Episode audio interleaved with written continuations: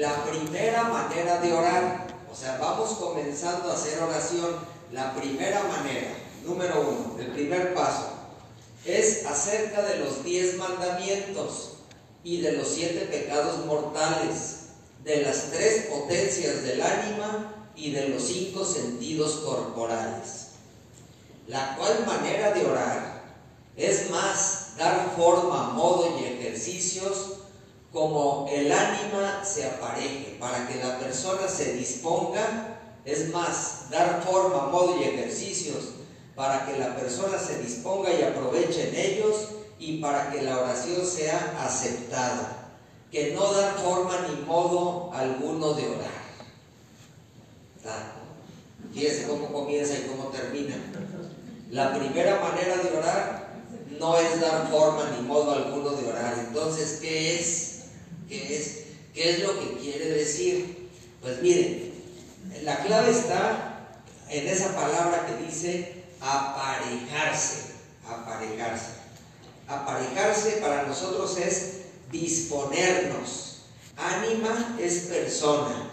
Entonces, hay una persona que va a hacer oración, dice San Ignacio, esa persona cuando va a comenzar la oración necesita disponerse necesita hacer un trabajo previo. O sea, lo que está diciendo San Ignacio es la que la primera manera de orar es una sugerencia de cómo disponerte para entrar, para que la oración sea aceptada, para que la oración funcione. ¿Qué es la oración? Pues la oración es un vínculo, una relación.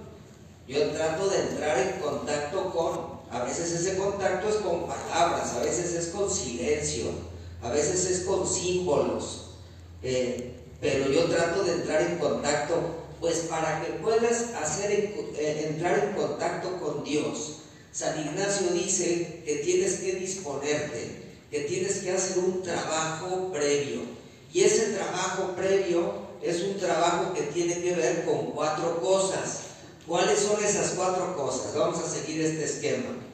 Los cinco, los diez mandamientos, los siete pecados mortales, las tres potencias del alma y los cinco sentidos corporales.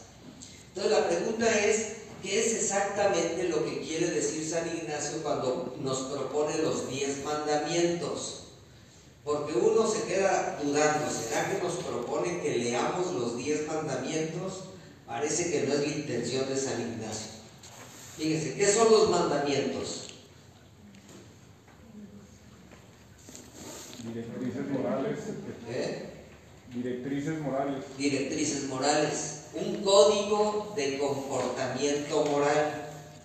Los mandamientos, los diez mandamientos, un código de comportamiento moral. Aquí en México nosotros tenemos códigos de comportamiento moral, el equivalente a nuestros mandamientos. ¿Cuáles serían? La Constitución. La Constitución Política de los Estados Unidos Mexicanos. A nivel internacional, ¿qué códigos de comportamiento moral encontramos? ¿Eh? En el Tratado de Libre Comercio hay unos acuerdos que obligan a las tres partes a comprometerse con un tipo de, de, comportamiento.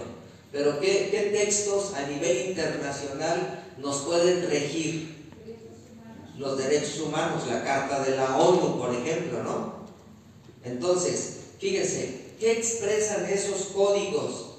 Pues esos códigos son la expresión de la conciencia de la humanidad. ¿De qué manera podemos saber cómo avanza la conciencia de la humanidad? Pues hay que mirar este, tipo de códigos. ¿ah? Porque esos códigos de alguna manera lo que están expresando es una visión de las cosas que es más amplia que mi visión particular. Yo tengo una manera de ver, una manera de entender las cosas, pero no alcanzo a ver como que no tengo la mirada de un águila o de un pájaro para mirar todo el conjunto de golpe. Y parece que estos códigos de comportamiento moral sí que alcanzan a mirar las cosas desde arriba, como de golpe. eh, por eso pensamos nosotros, cuando vemos estos códigos, estos códigos están expresando algo que me puede ayudar, que me puede ayudar a formar la conciencia, que amplía mi visión de la realidad. ¿Por qué? Porque pues yo tengo mi propia experiencia, pero mi propia experiencia no agota todo. Y entonces, ¿qué está diciendo San Ignacio? Pues lo que está diciendo San Ignacio es que cada uno de nosotros tenemos una visión muy particular de la realidad. Y el producto individual de, esta visión particular de la realidad, pues se llaman creencias. Cada uno de nosotros trae sus propias creencias. ¿Qué pasa con esas creencias? No las cambio por nada. Ya me casé con mis creencias. Mis creencias y yo somos uno solo, mayoría absoluta. Y si alguien te viene y te dice que lo que tú piensas no es cierto, te le quedas viendo así como diciendo, ¿y este de dónde salió? ¿Cómo se atreve? ¿Está medio mal de la maceta? Si yo, con toda la vida que tengo, con todo lo que le he pensado al asunto, y estoy convencido de esto, que lo heredé de mi mamá y de mi papá, ellos me lo dijeron. Entonces cada uno de nosotros tiene sus propias creencias y esas creencias parece que forman parte del ADN, O sea, están en el tuétano y, no, y estamos convencidos de que las cosas son así. A veces en esas creencias se nos va hasta el equipo de fútbol. Chiva, nací, Chiva moriré. Ay, católico también, así, católico moriré. No se diga la cuestión religiosa, la cuestión deportiva, a veces la cuestión política. ¿no?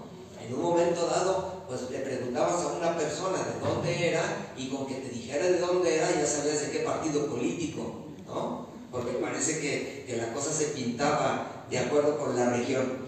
Entonces, fíjense, ¿qué está diciendo San Ignacio? Que nosotros estamos condicionados por una visión de la realidad. Y esa visión de la realidad es limitada. ¿A qué se limita mi visión de la realidad? A tus creencias.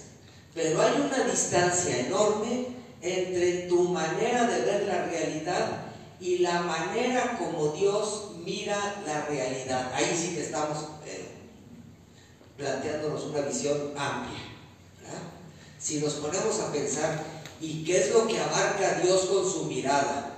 Ah, caray, pues entonces sí que frente a Dios ya puedes relativizar un poco tus creencias y tu manera de entender la realidad y darte cuenta de que a veces andas por la vida absolutizando lo tuyo que es chiquitito y muy parcial, pero ya lo estoy dando por bueno como si fuera lo único que... No, no, no. Un trabajo indispensable en la vida de, de toda persona y de todo cristiano es formar la conciencia. Y esto de formar la conciencia es un trabajo que no, no se acaba. Hay que formar la conciencia, hay que crecer también en el ámbito de lo religioso. Eso lo dice Paul Nitter en ese libro que se llama Sin Buda no podría ser cristiano. ¿Y qué dice Paul Nitter? Que a veces vamos por la vida con la fe que teníamos cuando hicimos la primera comunión. Imagínense la mía, cuando yo hice la primera comunión. Ahí va el canelo. Ábrale la puerta al toro porque ya va a defender la patria.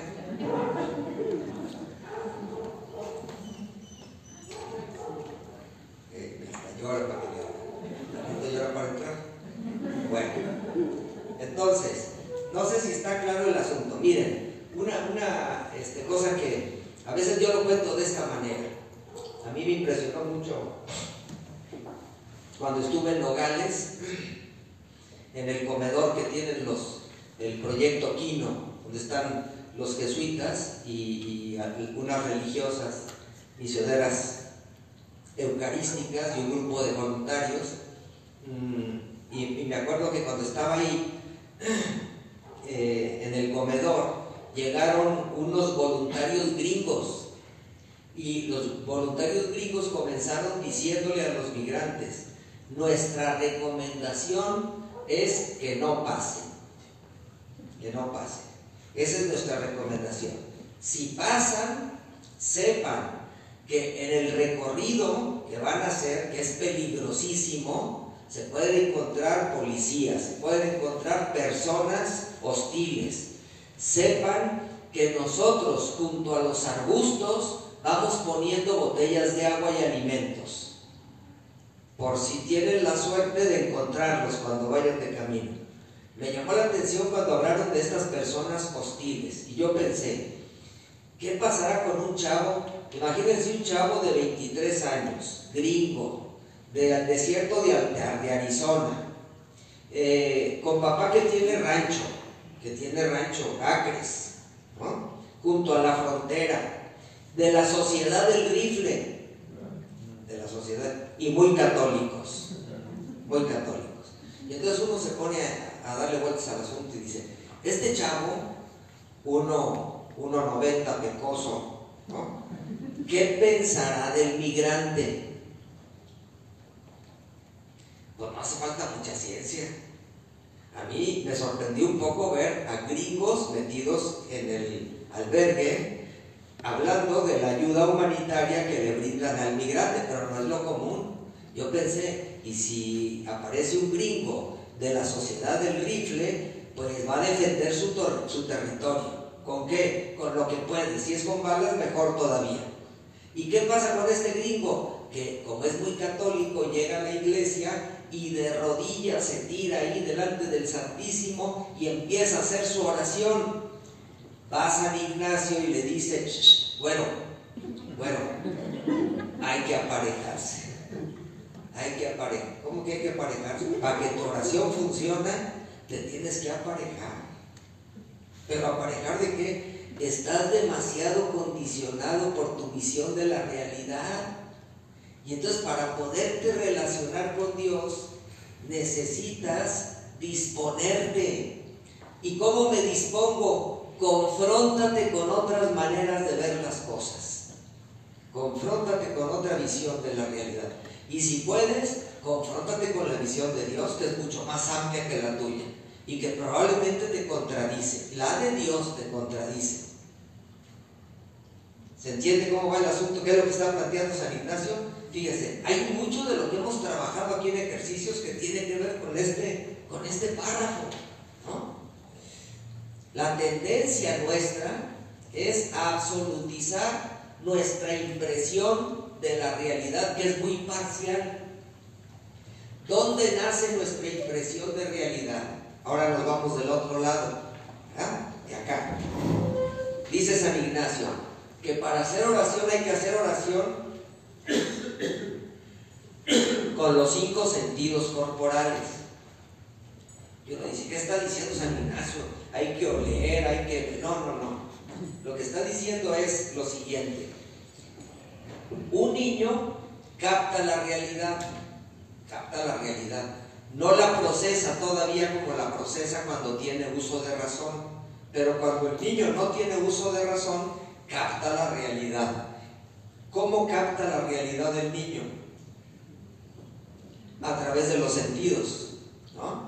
Entonces, fíjense, la impresión de realidad que tenemos en nuestra infancia queda grabada, pero queda grabada en la piel, en los sentidos.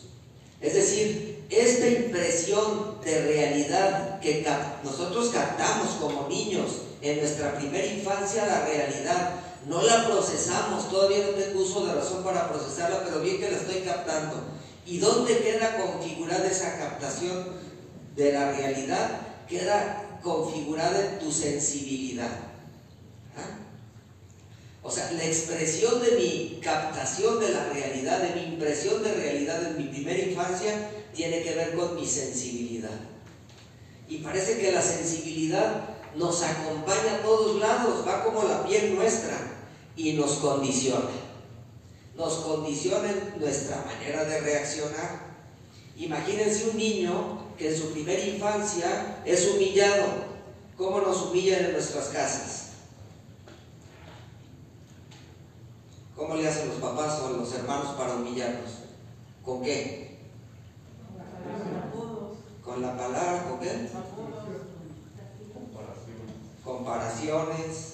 Violencia, ironías, castigos, exigencias superiores a tu edad. O sea, hay muchas maneras donde el niño se puede sentir humillado. Imagínense que un niño sacó a pasear sus sentimientos delante de sus hermanos y de su papá y le bailaron un zapateado encima.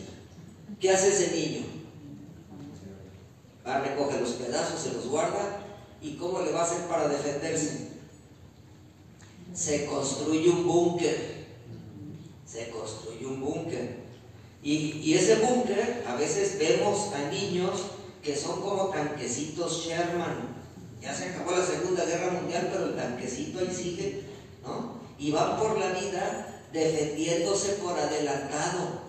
Y cuando ves un niño agresivo que se defiende por adelantado, dices, ¿cómo habrán humillado a este niño que va por la realidad dando golpes?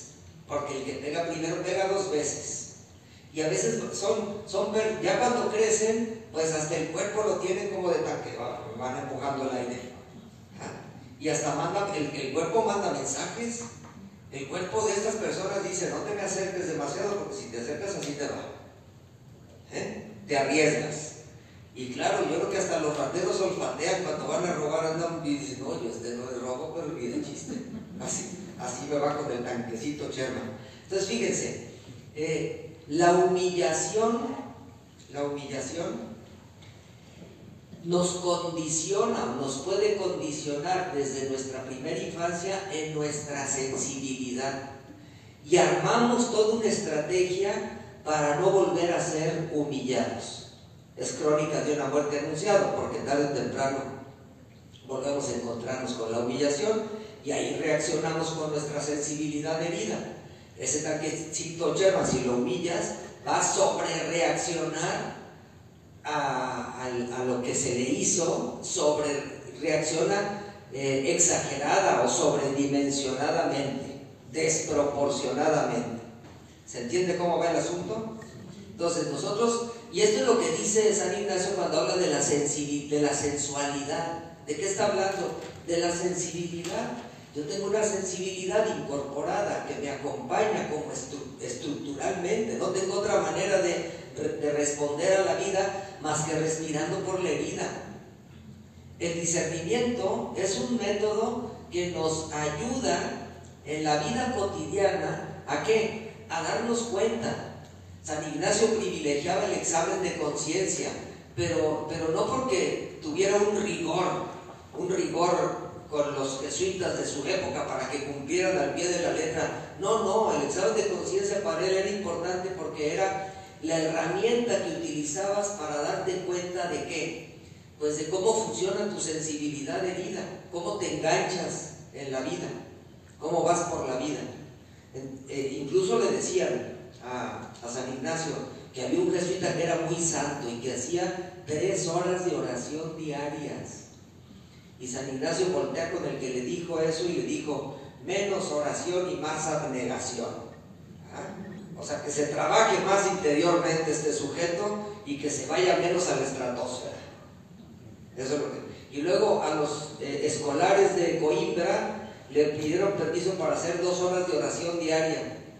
Y San Ignacio se los prohibió, le dijo, no, de ninguna manera, nomás una hora, porque a ustedes les toca estudiar, se están preparando, inviertan el tiempo en el estudio, no, no vayan a, meterle a la oración más de la cuenta. Y luego Polanco, que era el secretario de San Ignacio, le dice, pero si tú rezas dos horas, ¿por qué les prohíbes que recen dos horas ellos? Porque lo que es bueno para mí no es bueno para todo bueno, ¿está claro este asunto? Entonces, ¿qué dice San Ignacio? Tenemos una sensibilidad, a través de esta sensibilidad hemos captado la realidad y queda configurada, queda, queda como en estructura fija, rígida. se repite. Este es el hábito. ¿Y, cómo se.? Y aquí está. Parece que hay un laboratorio que procesa todo lo que percibimos y deja unas estructuras que nos acompañan. Cada uno de nosotros vamos por la vida con nuestro temperamento, con nuestro carácter, repitiendo los hábitos que desde chiquitos elaboramos eh, y, la mayoría de las veces en automático y sin darnos cuenta. ¿ah? Entonces hay un trabajo al interior y ese trabajo tiene que ver con darnos cuenta. El examen de conciencia que propone San Ignacio, el discernimiento espiritual, no son más que herramientas para que la persona se haga consciente. Y eso es disponerse, así es como nos disponemos, nos aparejamos, nos disponemos para la experiencia espiritual haciendo un trabajo interior. Y ese trabajo interior pues nos regala conciencia. Y luego habla San Ignacio de los siete pecados mortales. Miren, nadie es tan, tan, tan hábil para pecar en los siete pecados capitales, ¿verdad? Puede que haya hasta más pecados capitales, pero la iglesia se quedó consciente, nada más redujo este, el abanico y se quedó consciente. Y de esos siete, pues como que dices, ¿y por qué los pone ahí San Ignacio? Porque estamos en todos, o hay que revisar nuestra conducta moral. No, no, no. Los pone San Ignacio ahí para que te des cuenta que cuando vas por la vida, montado en tu visión parcial de la realidad, dándola por absoluta, dándola por buena, como si fuera la única, y movido por tu sensibilidad herida, sin, sin hacerte consciente de cómo te enganchas en la vida, a final de cuentas te desordenas. Te desordenas. Entonces, tú ves este otro código de los pecados mortales y dices, sí, hay unas dinámicas donde se repiten en mí reacciones que terminan desordenándome. Y más adelante va a decir San Ignacio, y es buenísimo que te des cuenta de dónde te desordenas, porque te desordenas donde ya sabes, donde siempre te desordenas. No eres tan creativo ni siquiera para el desorden. Somos como seres de repetición. Y entonces dice San Ignacio, ponle atención. ¿A qué? A tu desorden para ver cómo se te repite. Ponle atención al mal espíritu para que veas dónde te ataca, porque siempre te ataca de la misma manera. Y eso te va llevando como a la autoconciencia. Bueno, pues creo que se entiende mejor, ¿verdad? Como este, este primer modo de orar que termina diciendo San Ignacio, volvemos otra vez a la frase, no es dar forma ni modo alguno de orar, no, es prepararnos confrontándonos para ver si no venimos a la oración demasiado casados con nosotros, demasiado atrapados por nuestra sensibilidad de vida o en una dinámica de, desorden que no me he dado cuenta. Y fíjense que todo esto tiene que ver con el trabajo que hemos hecho desde que comenzamos los ejercicios hasta ahorita. ahorita. A partir de mañana ya comienza, como en las corridas de toro, de toros, un cambio de tercio. Ya dejamos el capote y, aparece la espada. San Ignacio hace un cambio. ¿Y en qué consiste este cambio? ¿En qué consiste? Deja la meditación. Todo esto que está planteando pide la meditación como método de oración. Deja la meditación y ahora va a pasar a la contemplación. Mañana vamos a comenzar la plática explicando cuál es la diferencia entre la meditación y la contemplación. Se acabó.